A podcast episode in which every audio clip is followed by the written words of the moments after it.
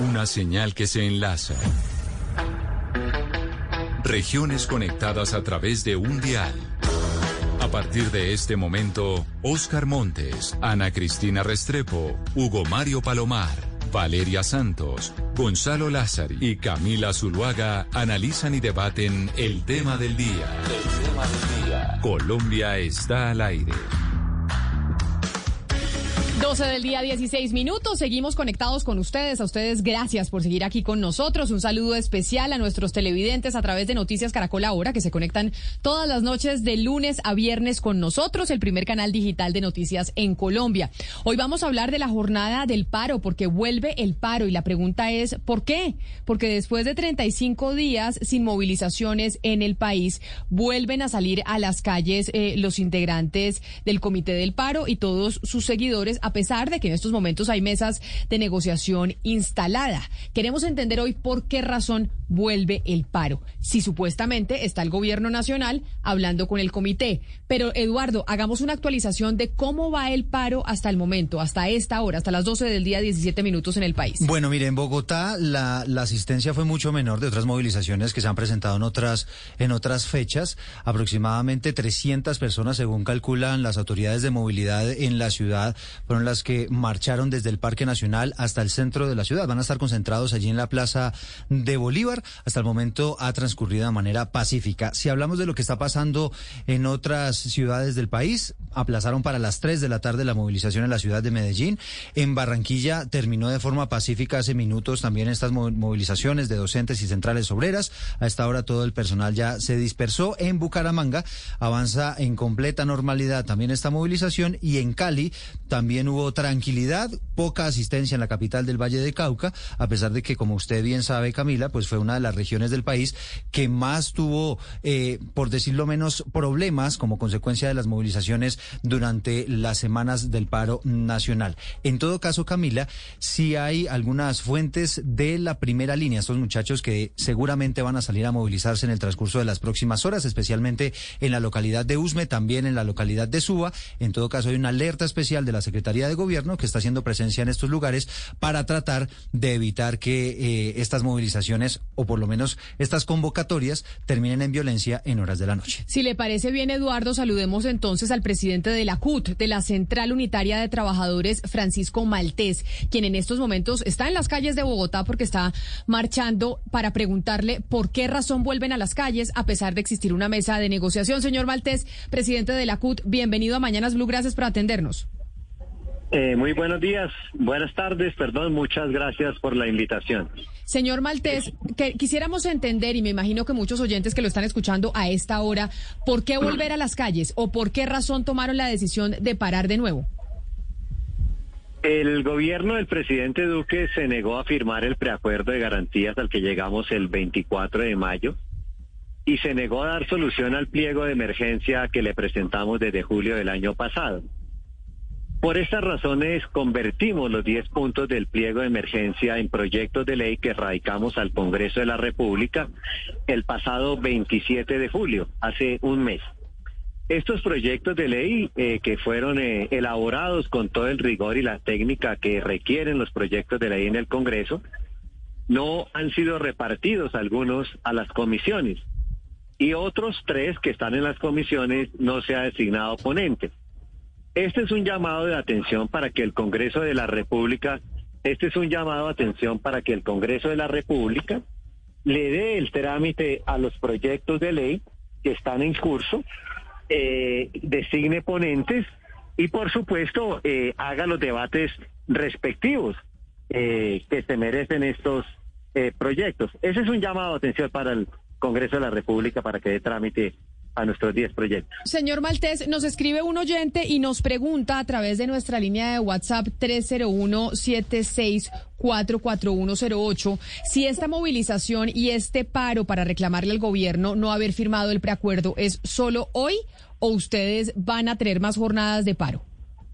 Esta jornada es una jornada de protesta de hoy, solamente 26 de agosto y el comité de paro estará pendiente del trámite de los proyectos de ley en el Congreso para tomar nuevas determinaciones de acuerdo a lo que corresponda. Está con nosotros también el alto consejero para la estabilización, el vocero del gobierno en la mesa de diálogo con ustedes, Comité del Paro, el doctor Emilio Archina. Doctor Archila, bienvenido, gracias por, por acompañarnos. Camila, muchas gracias por esta eh, invitación aquí eh, acompañándola desde el charco en el Pacífico nariñense. Muchas gracias por atendernos desde el, eh, desde el Pacífico nariñense, doctor Archila. Nos dice el señor Maltés, quien, quien lo está escuchando en estos momentos, es que la razón por la cual ellos salen a marchar es porque en el gobierno no quisieron firmar el preacuerdo al que se había llegado. ¿Por qué? Eh, digamos, eh, ahí hay dos temas en los cuales yo eh, respetuosamente y saludando al señor Maltés eh, difiero. Lo primero es que, digamos, pensar en que se firme un preacuerdo, pues en sí mismo es una, es una contradicción. no existe tal cosa como un preacuerdo, lo que existen son borradores dentro de un proceso de negociación y efectivamente ese era un, eh, un, borrador, ese borrador nosotros anunciamos que necesitábamos verificarlo con las instancias legales correspondientes. Después de, eso eh, nos sentamos con el Comité Nacional del Paro y de hecho empezamos a trabajar. Estábamos trabajando con ellos, teníamos una metodología para llegar a un consenso sobre algo que además es obvio porque tanto ellos como nosotros queremos que haya suficientes garantías para la protesta pacífica. Esa es una convicción del gobierno y las hemos tenido y las seguimos eh, mejorando e implementando. Eh, segundo, eh, en lo que hace al, al que ellos denominaron el pliego de emergencias, eh, también tuvimos toda la disposición. La razón por la que estábamos sentados ahí es porque el presidente Duque quiso que yo coordinara un equipo de los más altos funcionarios. Ahí están unos de los mejores eh, funcionarios del presidente con todas las capacidades para que si hubiéramos llegado a la etapa de negociación lo hubiéramos podido hacer. Habíamos inclusive, Camila, diseñado eh, eh, una metodología, eso lo hizo Amparito, el DNP, eh, con todos los estándares para que pudiéramos trabajar todos los temas importantes y haber llegado a consensos. y ahí fue que se, nos, se nos fueron. Ahora, de cara a lo que menciona, yo personalmente que hubieran acudido al Congreso de la República otra alternativa que está prevista en la, en la democracia, eh, en la medida en que hayan optado por hacerle conocer al Congreso eh, cuántas personas apoyan sus propuestas legislativas, pues si eso se hace dentro de los parámetros de la Constitución, eh, no hay necesidad de echarle la culpa al gobierno y bienvenido el debate político. Sí, pero, pero mire, eh, escuchándolo, señor Maltés, eh, y usted ahora eh, señala directamente al Congreso y de alguna manera haber engavetado esas iniciativas que, que salieron producto del paro del 28 de abril. Pero, pero también estamos viendo, señor Maltés, en las ciudades, en Barranquilla, en Cali, en Bogotá, que en esta oportunidad no ha habido un gran acompañamiento a las marchas convocadas por ustedes. ¿No cree usted, señor Maltés, que esto es producto también del cansancio que produjo en los colombianos un paro como el del, del 28 de abril, que comenzó el 28 de abril, que dejó 11 billones de pesos en pérdidas, donde murieron más de 20 personas, donde hubo actos de vandalismo en muchas ciudades. ¿Usted no cree que esto también es producto de eso, del cansancio que, que tenemos los colombianos con este tipo de paros? En primera instancia, quiero invitar a la prensa a que revise los audios del 24 de mayo a las 11 y 30 de la noche, donde el comisionado Ceballos dijo a la prensa lo siguiente, y les puedo enviar el video que dura un minuto ahorita a ustedes por el WhatsApp. Hemos llegado a un preacuerdo con el Comité Nacional de Paro en materia de garantías para ejercer la protesta social, que será firmado próximamente, dice el comisionado Ceballos. Por eso es que le falla la memoria al comisionado Archila, diciendo que fue un borrador. Fue un preacuerdo que el gobierno se comprometió a firmar a las 72 horas siguientes. Y el gobierno, como es costumbre, le sacó el cuerpo a la firma de ese preacuerdo de garantía eh, para ejercer la protesta social, porque prefirió la represión, expedir el decreto 575, que ya fue declarado ilegal, prefirió la represión sobre la negociación. Ahora, si el gobierno tenía claro que el paro iba a causar estos daños, debió haber iniciado la negociación y no haber dilatado, la, no haber incumplido la firma del preacuerdo y dilatado la negociación. Lo que ha pasado es responsabilidad del gobierno. Los asesinatos de los jóvenes que vimos en la televisión, policías disparando, civiles amparados por la policía disparando, es responsabilidad del gobierno, no del comité de paro. Los policías que vimos disparándole a los jóvenes es responsabilidad del gobierno y no del comité de paro. Entonces creo que hay que poner las cosas en su real dimensión, porque el gobierno, como es su costumbre, es un artista en el arte de mentir y de engañar al pueblo colombiano, incluido el comisionado Archila. Déjeme, déjeme preguntarle al, comisionado Archila, porque el comisionado Archila, eh, doctor Archila, usted dice, no tiene sentido firmar un preacuerdo, pero entonces, ¿qué hacemos con lo que le dijo Ceballos, que era su antecesor a los del Comité del Paro? ¿Qué es lo que está diciendo el señor Maltés? Es que el gobierno, por más de que se cambie de funcionario, pues el gobierno es uno solo. Y, y Ceballos nos había dicho que sí se iba a firmar el preacuerdo, ¿por qué se echaron para atrás? ¿O esto no es así como dice el señor Maltés? Doctora Chile. Muchas gracias, Camila. Sí, lo escucho. Eh, pero realmente no. El, digamos, no, no hay una separación entre lo que opinaba el doctor eh, Ceballos y lo que yo he venido haciendo. Todos atendemos las directrices del, del presidente. Ahora, eh, ese realmente, digamos, sería, y si me lo permiten, estar mirando un, un formalismo las, eh, eh, el, Comité Nacional del Paro y nosotros, después de ese, de ese documento, eh, acordamos una metodología. Estuvimos varios días trabajando en ese mismo, en ese mismo texto. Y fue solamente varios días después de que ya estábamos trabajando que nos manifestaron que ellos esperaban que ese borrador se hubiera firmado. Entonces, eh, el solo comportamiento del comité contradice lo que nos están presentando.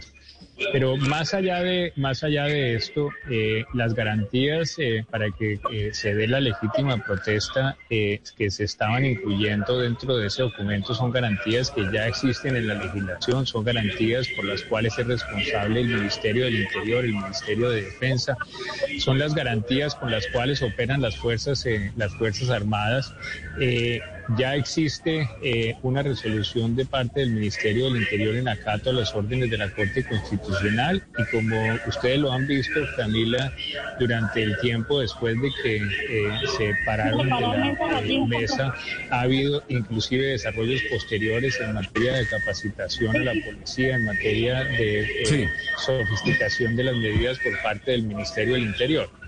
Así que, digamos, esa claramente no puede ser la razón para un, eh, nuevo paro, pero yo quisiera reiterar que eh, en la medida en que las manifestaciones sean pacíficas, en la medida en que sean alegres, en la medida en que sean culturales, en la medida en que sean un mecanismo para eh, hacer visibles iniciativas democráticamente presentadas ante el Congreso, pues no habría ningún problema. Y yo creo que el país lo que sí aprendió y lo que sí tenemos unidos, lo que sí es claro para todos nosotros es que ningún colombiano acepta ni los bloqueos ni las manifestaciones agresivas con la excusa de la manifestación. Claro. Eh, señor Maltés, yo quisiera preguntarle a usted algo que me llama la atención y es la responsabilidad que tiene la CUT en medio de todo lo que fue el paro y lo que podría tener o la responsabilidad que podría tener en un nuevo paro si es que ocurre. Usted le achaca todo al gobierno, las muertes, los golpes, los atentados, por llamarlo así. ¿Cuál es la autocrítica que hace usted como presidente de la CUT de lo que no debería ocurrir de nuevo si vamos a un nuevo paro? Pero antes quisiera decir lo siguiente. Si es cierto que lo que el preacuerdo de garantías estaba contemplado en la ley, con mayor veras lo debe haber firmado el gobierno, porque si ya está en la ley, entonces fírmelo. Segundo, como a este gobierno no le gusta el diálogo, ni la negociación, ni la concertación, sino la represión, Por eso el Comité de Paro propuso dos garantes, que fue la Iglesia Católica y las Naciones Unidas. Y las Naciones Unidas y la Iglesia Católica pueden darse de lo que está hablando Francisco Maltés, que fue el gobierno el que incumplió el acuerdo de garantías y se negó a firmar el preacuerdo de paro. Pero señor Maltés, ahí, ahí, ahí, ahí, ok, ahí, ahí, lo que, ahí, lo, ahí me quiero detener está bien, el gobierno no, no, no, firma este preacuerdo. ¿Eso significa que volveremos a ver desmanes? ¿Eso significa que volveremos a ver violencia? porque a mí lo que me llama la atención es que desde su lado, desde su frente, usted dice, todo es responsabilidad del gobierno. Las muertes, eh, los demanes, ¿usted no asume ningún tipo de responsabilidad? ¿No hay una autocrítica por parte de la CUT? Eh, si usted me deja continuar, yo puedo terminar. Adelante. Entonces, yo los invito a que entrevisten a Monseñor Henao, a que entrevisten al doctor Carlos Ruiz, el alto comisionado, para que ellos den fe de la, de la poca o ninguna voluntad del gobierno de negociar el pliego de emergencia y de firmar el preacuerdo de garantía. Y por el contrario, hacer que prime la represión a la movilización pacífica, hecho que fue constatado por la visita de la CIDH. La visita de la CIDH dio 41 recomendaciones para que el gobierno cumpla los derechos humanos. Y de esas 41 recomendaciones, varias coinciden con el preacuerdo de garantías. Yo los invito a que hagan la comparación. Entonces, estos dos elementos es para demostrar que no es cierto lo que dice el comisionado Archila. Ahora, el comité de paro ha llamado a movilizaciones pacíficas, no en esta coyuntura, sino históricamente, desde el primer momento en el paro, cuando empezó el paro del estallido social el 21 de noviembre del 2019. Y desde esa fecha hemos visto algunos policías que pasan de ser policías a, disfrazarse de personas de civil, que se meten a las marchas a hacer actos de vandalismo. Hay suficientes videos en este país que eso lo demuestran. Y yo pregunto, ¿qué ha hecho la Procuraduría General de la Nación? ¿Qué ha hecho la Fiscalía frente a esos funcionarios públicos que tienen más responsabilidades que las personas de civil? Entonces, no le pueden achacar ahora la responsabilidad al comité de paro de unos hechos vandálicos donde hemos visto muchos policías, no, pero escúcheme, déjeme terminar. no, donde hemos visto muchos eh, policías atacando, disfrazándose de personas civil para salir a hacer actos de vandalismo. Están los videos, usted no me puede decir que no. y son muchísimos, no es uno, son muchísimos. Señor Maltés, yo no le estoy diciendo que la policía no tenga una responsabilidad. La CIDH vela por la actuación y el actuar de los estados, no de organizaciones sociales. Yo lo que le quería comentar y, lo que le quería preguntar es, ¿usted no se hace una autocrítica como eh, parte de un gremio, como parte del comité del paro? Usted todo se lo chaca al gobierno, usted no dice, oiga, después de tantos días de paro, lo que no puede volver a ocurrir de parte nuestra es esto. ¿Usted no, ¿Ustedes no se hacen una autocrítica? Después de tantos días de paro, el gobierno debía haber llamado al comité de paro a negociar el pliego de emergencia, porque es que el que puede resolver los problemas sociales es el gobierno y no lo ha hecho. Las causas que motivaron el estallido social siguen vigentes. Entonces, ¿qué dijo el DANE hace tres semanas? Nueve millones de personas han dejado de comer la tercera comida en el día. ¿Qué dijo el ministro de Hacienda la semana pasada en el Congreso? La pobreza ha aumentado este último año 3%. ¿Quién debe resolver eso? El Congreso, el gobierno. Por eso proponemos la renta básica. Entonces, si el gobierno no soluciona los problemas sociales, no pueden eh, echarle la culpa al comité de paro de que la gente salga a expresar que tiene hambre. Duque debe resolver el, el pliego de emergencia, debe acabar con el hambre que está aumentando en Colombia. Pero entonces déjeme preguntarle al doctor Archila sobre lo que usted dice, señor Maltés. Y es, doctor Archila, lo que menciona el señor Maltés, director de la CUT, es que ¿por qué no los han llamado? ¿Qué, qué responder a la argumentación que ellos tienen de por qué vuelven a las calles? Muchas gracias, Camila. Em, y en ese, permítame, digamos, desglosar un poco de esto. Em, nosotros, eh, y cuando digo nosotros, no solamente es el gobierno, sino la completitud de la sociedad colombiana, creemos en la democracia y creemos en todas las expresiones democráticas. Luego, nosotros, eh, en la medida en que eh, las manifestaciones se hagan públicas, se hagan pacíficas, se hagan sin obstruir los derechos de los, de los demás, la verdad es que no tenemos nada en contra de que eso se, de que eso se haga. luego, no, no hay ninguna ni intención, ni pretensión, ni ni ninguna eh, eh, tacha respecto de quienes lideren que se den esas manifestaciones pacíficas, cualquiera que sea eh, la razón por la cual se estén haciendo, sean razones que compartimos o que no.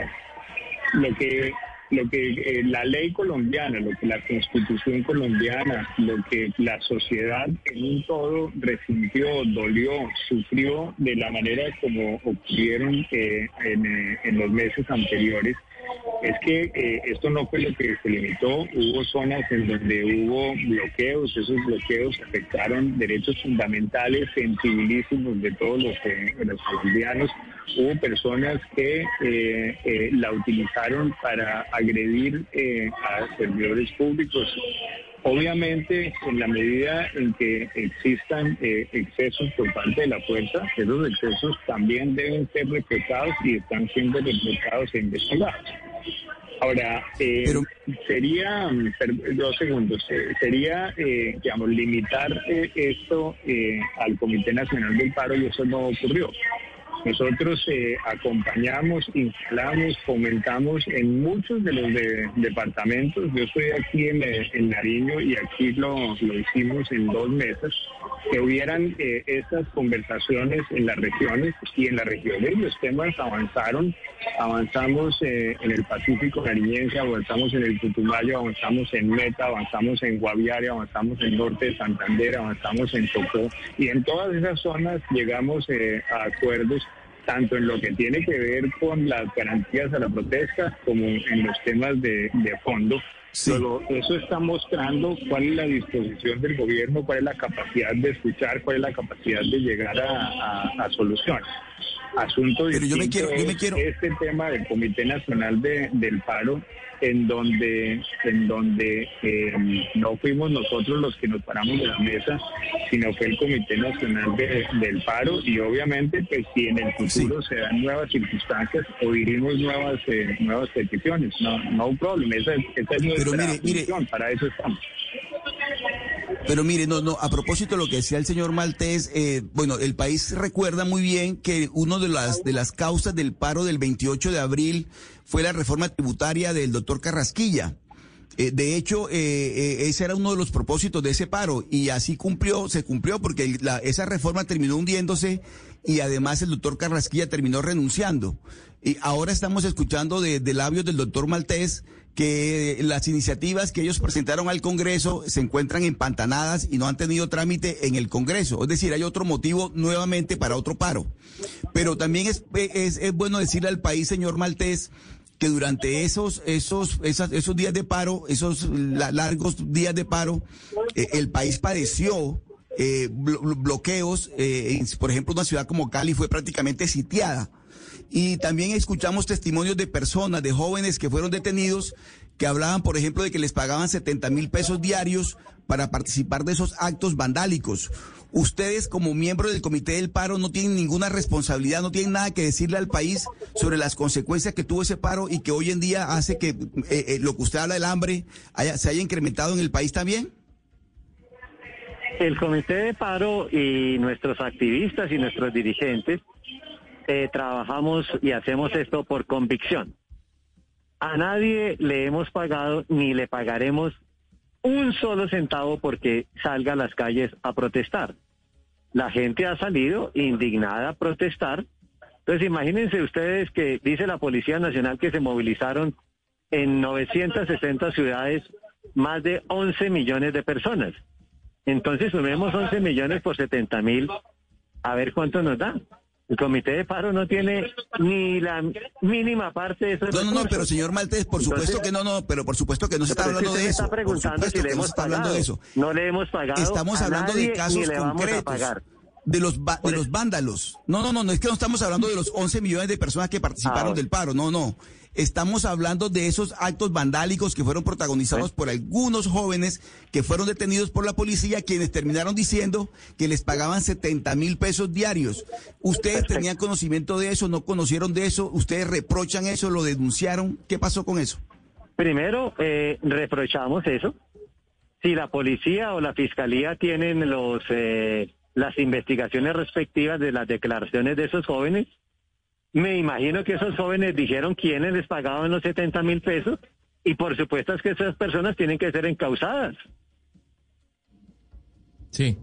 Señor Martés, eh, esto de estar convocando a movilizaciones cada mes, eh, no, no hace parte de una estrategia política, pues lo dice la alcaldesa de Bogotá, Claudia López, señala el petrismo de estar detrás sobre todo de los demanes, pero también hay un, testimonio que usted recuerda, el del señor Alarcón de FECODE, en donde dice que iban por el poder del, en el 2022. ¿Esto no hace parte de una campaña realmente? ¿Usted está seguro que detrás de esto no hay un propósito político?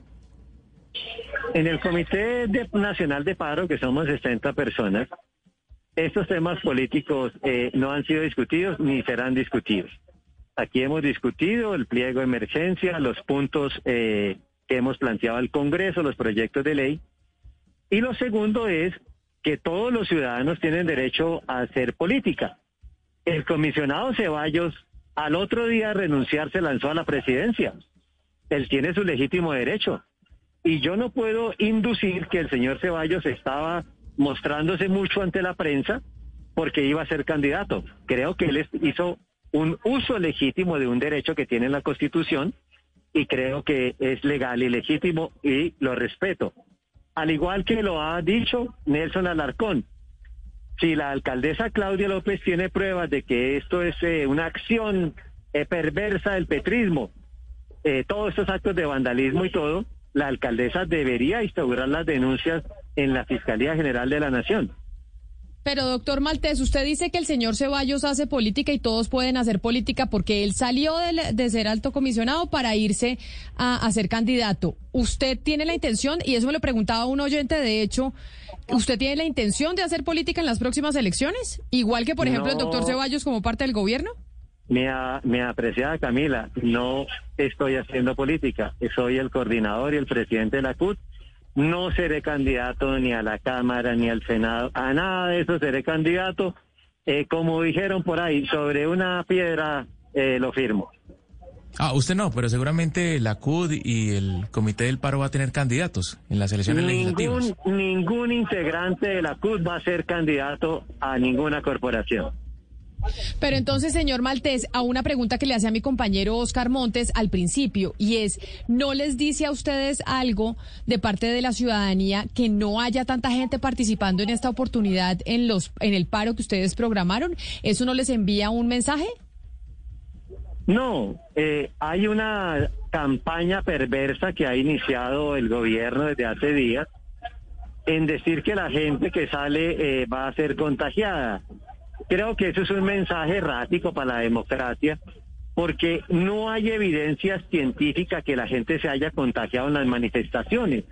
Hay dos estudios de universidades en Estados Unidos que dicen que la gente en el aire, en las manifestaciones en la calle, no se contagia.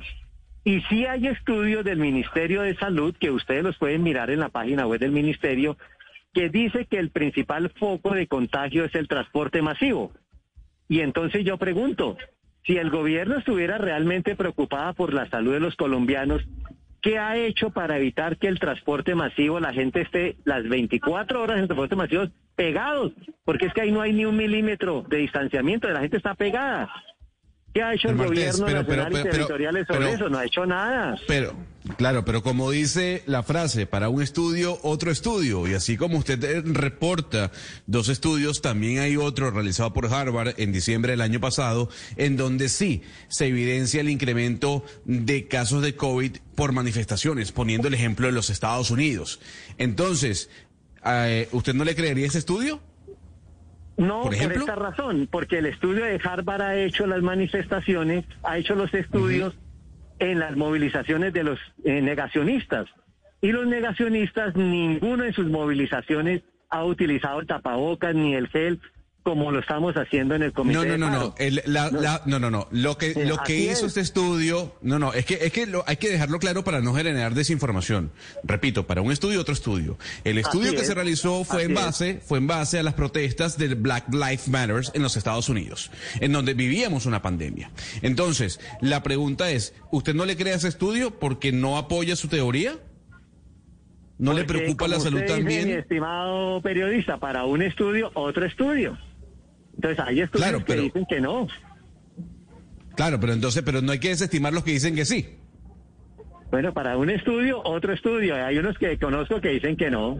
Pero entonces déjeme preguntarle eso, señor Maltés, al doctor Archila, y es cómo llegamos pues a una solución, porque finalmente, pues si bien es cierto que ha habido menos, o hoy de lo que hemos reportado hasta el momento, hay menos gente que está saliendo a las calles a ser parte de este paro, pues sí se generan unas incomodidades y sí se generan una serie eh, de dificultades para la gente que se necesita movilizar para ir a sus trabajos, etcétera, etcétera, y lo que vivimos durante tanto tiempo en, en momentos eh, del comité del paro, en, en momentos eh, del paro nacional.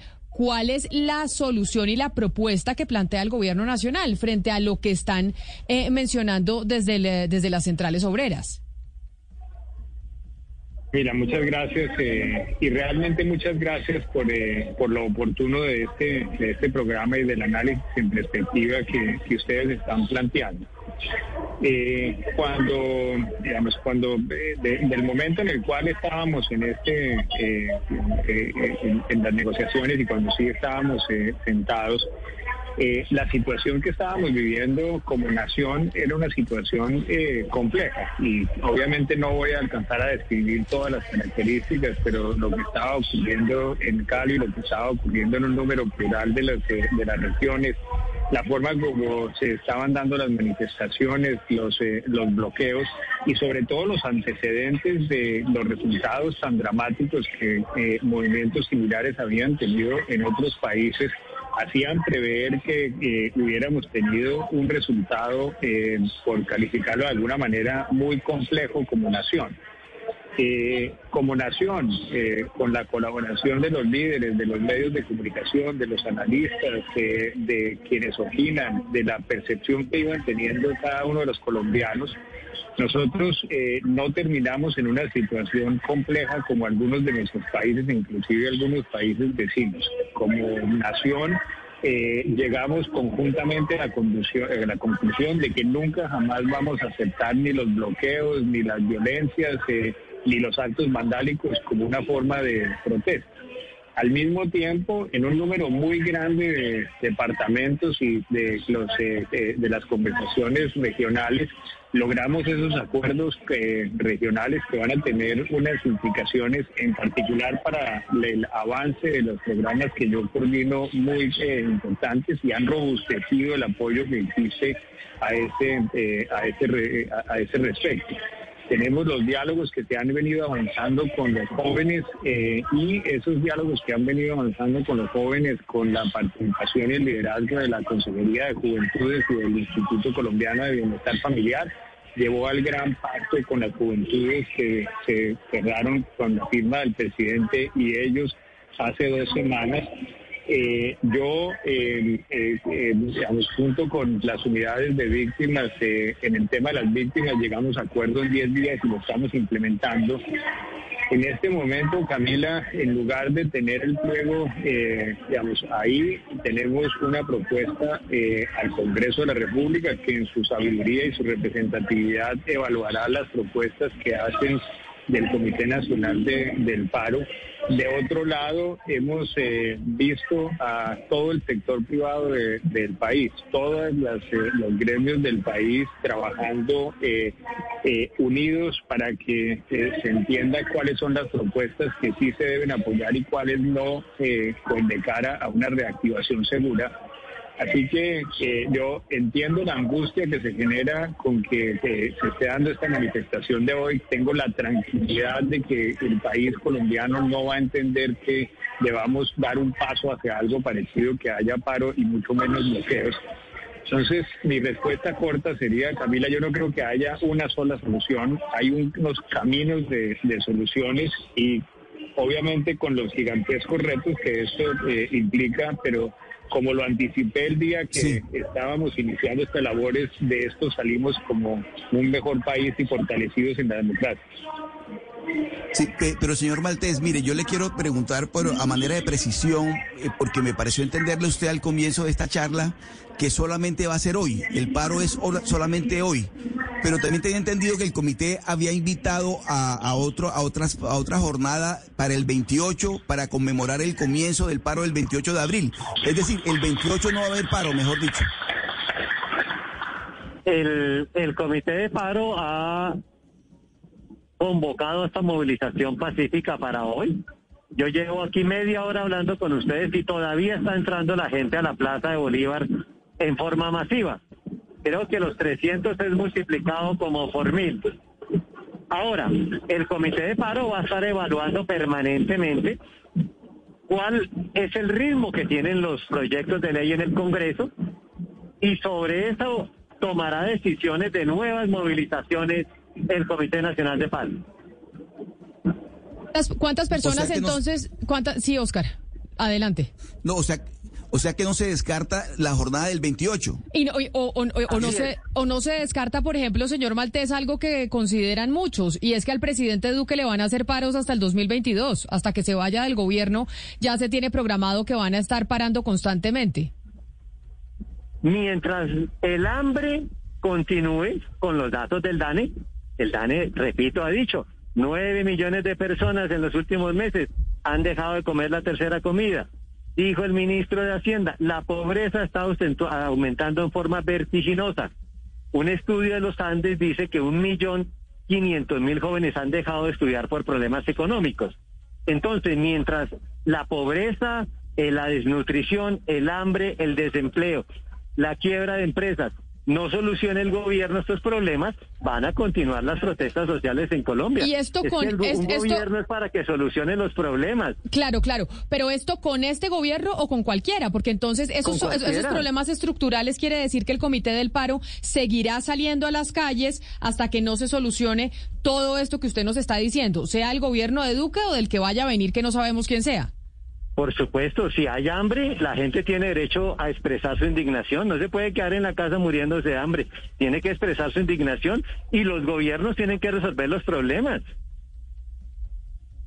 Pues es el eh, doctor eh, Francisco Maltés, presidente de la CUT, de la Central Unitaria de Trabajadores. ¿Cuántas personas están esperando, señor Maltés?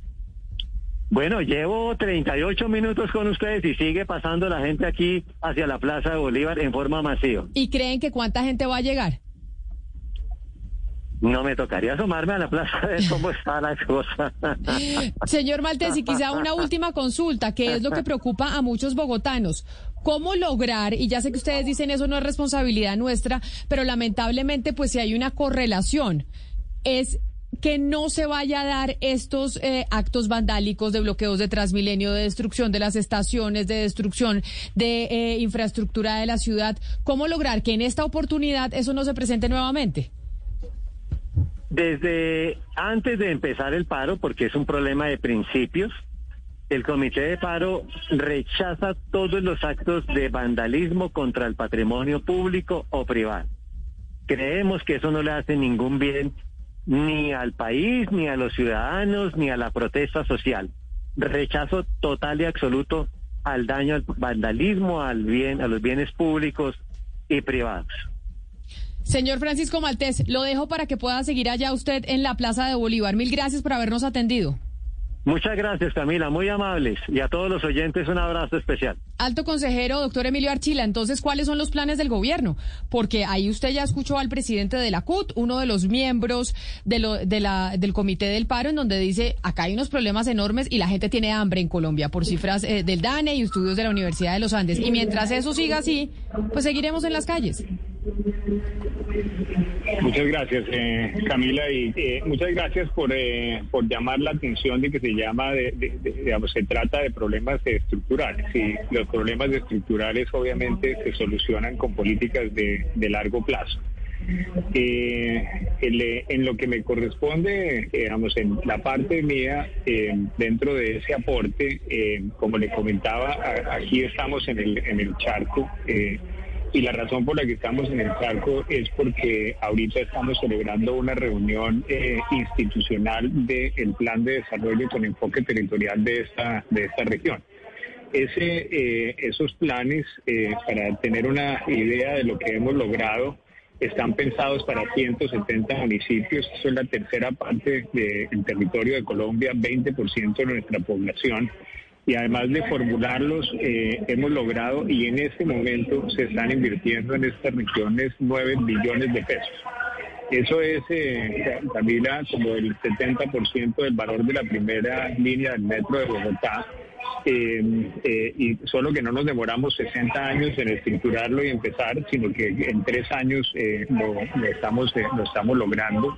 Lo mismo estamos haciendo en el apoyo a las víctimas, lo mismo en el proceso de reincorporación, lo mismo en procesos de sustitución voluntaria de cultivos.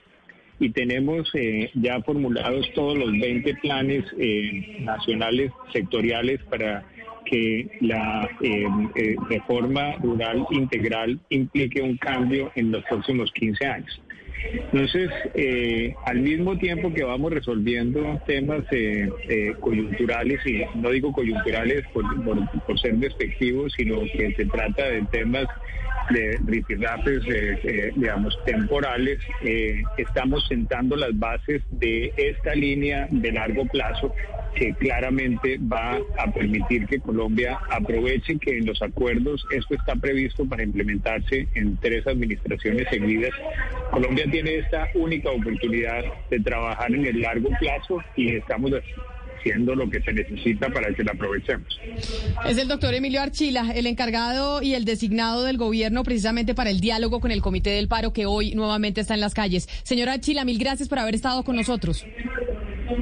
Muchas gracias Camila y muchas gracias por todo lo que ah, nos permiten hacer conocer y por llevar el mensaje de que la jornada de hoy termine pacíficamente. Claro que sí, mucha suerte en su evento. Pues ahí están las posiciones del gobierno, que es el eh, señor Archila, vocero del, eh, del, presidente Duque, y el eh, señor Maltés, vocero en este caso del Comité del Paro, Hugo Mario. Sí, Camila, yo creo que razones para protestar en Colombia pues hay de sobra, suficientes y que la protesta social sigue siendo legítima, pero yo también pienso que ya tanta movilización eh, tan seguida, tan permanente, convocada por los señores del Comité del Paro, eh, está representando un desgaste para el país, Camila.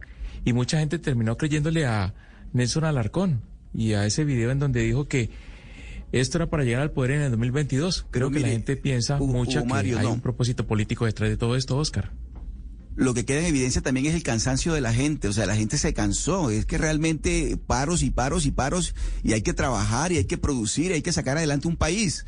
Sinceramente yo creo que esto no es producto de una campaña de intimidación del gobierno eh, por cuenta del contagio del virus, sino que realmente la gente dice ya no más, es decir, aquí se requiere, obviamente que hay muchos problemas, pero aquí se requiere trabajar y, seguir adelante. la gente se cansó de los paros, creo yo. Pero frente a lo que dice Hugo Mario de que esto es político, ahí el señor Maltés tiene un argumento. Y es que todo es político. El señor Ceballos era el que estaba negociando con ellos y renunció para lanzarse a la presidencia de la República para ser precandidato. O sea que todos están haciendo política y ahí tiene un argumento el, eh, señor, el señor de la CUT. Así llegamos nosotros al final de esta emisión de Mañanas Blue cuando Colombia está al aire.